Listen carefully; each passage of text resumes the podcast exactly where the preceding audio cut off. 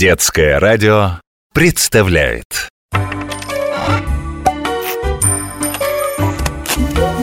Необыкновенные истории обычных вещей. И зачем ты, интересно, в мамины сапоги залез? А я же пират! Мне ботфорты нужны! Какой я пират без ботфорт? Ботфорты. Высокие сапоги. Выше колена. Их носили не только моряки, но и сухопутные офицеры А теперь мужчины сапоги почти не носят. Забыли про нас. Только резиновые и охотничьи сапоги себе и оставили. Нет, в армии мы, конечно, еще остались. Но и там, говорят, нас скоро заменят. На ботинки.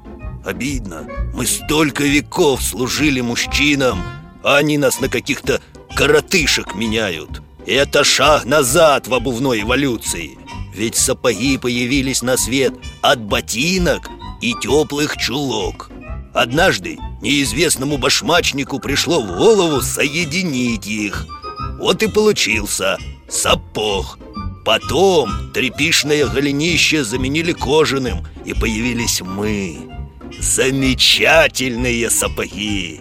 Поначалу нас носили только знатные люди. А для простолюдинов в Северной Европе были клумпы, деревянные башмаки А на Руси лапти Но очень скоро мы стали самой распространенной обувью. В России высокие сапоги с морщиной носили мужчины. Короткие, их называли коты, женщины. А знаешь, как морщину на сапоге делали? В голенище вшивали кольца из веревки Потому что морщин требовалось не меньше пяти А еще особым шиком считались сапоги со скрипом. Для этого между подошвой и стелькой прокладывали сухую бересту. Или насыпали туда сахар. Между прочим, наши дальние родственники, знаешь кто? Валенки. Вообще каждый народ придумывал себе свои сапоги. Вот на нашем севере, например, есть унты Теплые меховые сапоги, в которых самый лютый мороз не страшен. А в Америке придумали ковбойские сапоги Вершина мужской обувной моды.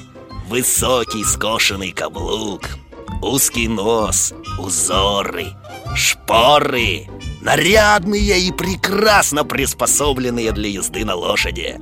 А резиновые сапоги есть в любом доме Потому что нет ничего удобнее для мокрой погоды.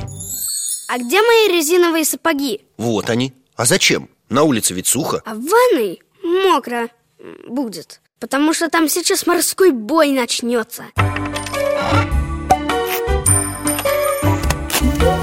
Необыкновенные истории обычных вещей